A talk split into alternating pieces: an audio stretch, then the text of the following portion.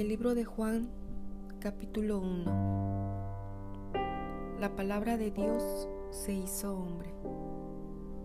En el principio era el verbo la palabra, y el verbo estaba ante Dios, y el verbo era Dios. Él estaba ante Dios en el principio. Por Él se hizo todo, y nada llegó a ser sin Él. Lo que fue hecho tenía vida en Él, y para los hombres la vida era luz. La luz brilla en las tinieblas, y las tinieblas no la impidieron.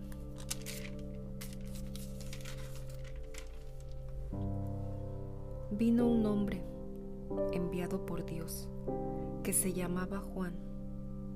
Vino para dar testimonio como testigo de la luz, para que todos creyeran por él. Aunque no fuera él la luz, le tocaba dar testimonio de la luz.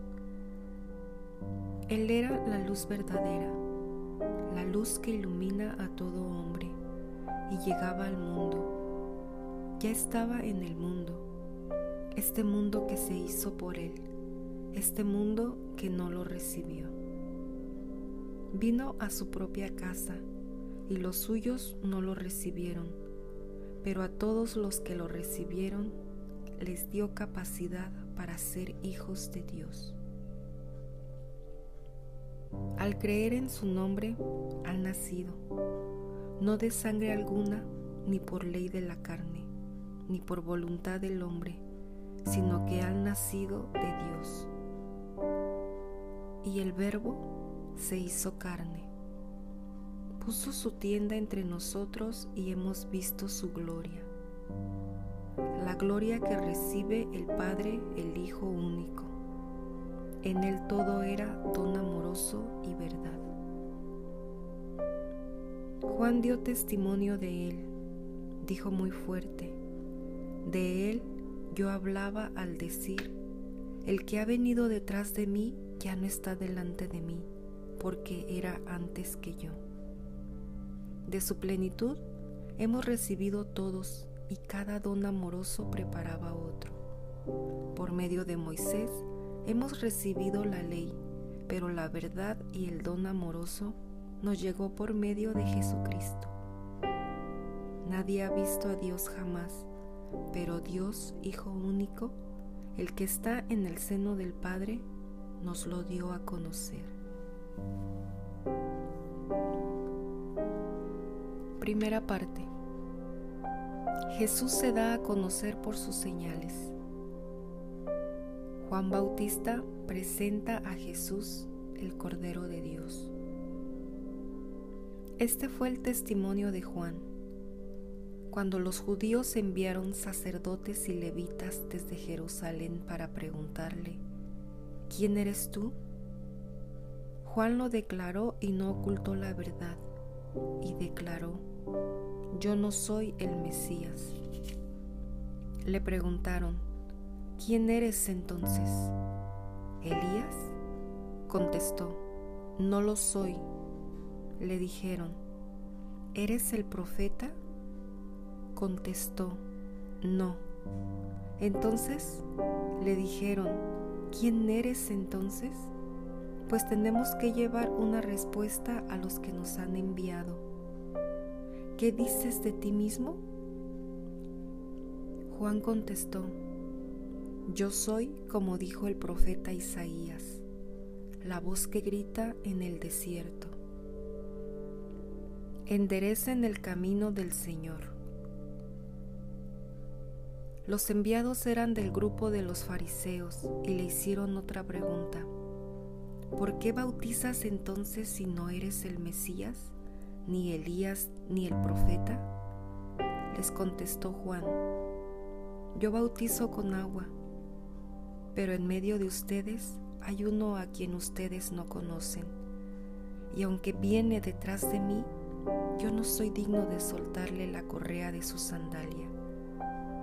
Esto sucedió en Betabara, al otro lado del río Jordán, donde Juan bautizaba.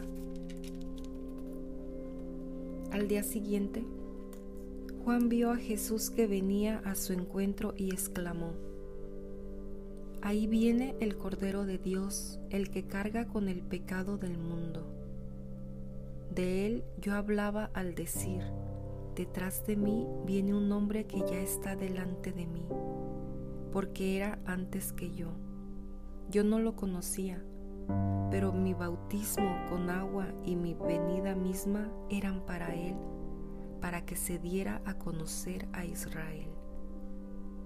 Y Juan dio ese testimonio. He visto al Espíritu bajar del cielo como una paloma y quedarse sobre él. Yo no lo conocía, pero aquel que me envió a bautizar con agua me dijo también, verás al Espíritu bajar sobre aquel que ha de bautizar con el Espíritu Santo, y se quedará en él. Sí, yo lo he visto y declaro que este es el elegido de Dios. Jesús llama a sus primeros discípulos. Al día siguiente, Juan se encontraba de nuevo en el mismo lugar con dos de sus discípulos. Mientras Jesús pasaba, se fijó en él y dijo, Ese es el Cordero de Dios. Los dos discípulos le oyeron decir esto y siguieron a Jesús. Jesús se volvió y al ver que lo seguían les preguntó, ¿qué buscan? Le contestaron, Rabí, que significa maestro. ¿Dónde te quedas? Jesús les dijo, vengan y lo verán. Fueron, vieron dónde vivía y se quedaron con él aquel día. Eran como las cuatro de la tarde.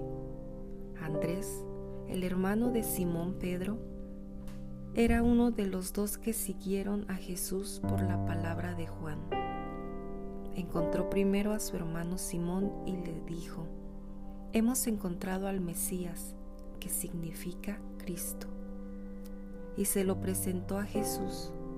Jesús miró fijamente a Simón y le dijo, Tú eres Simón, hijo de Juan, pero te llamarás Kefas, que quiere decir piedra.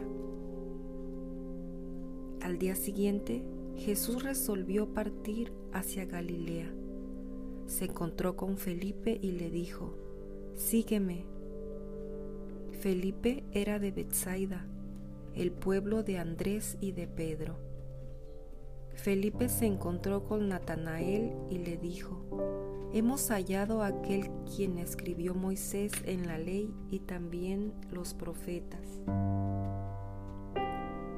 Es Jesús, el hijo de José de Nazaret.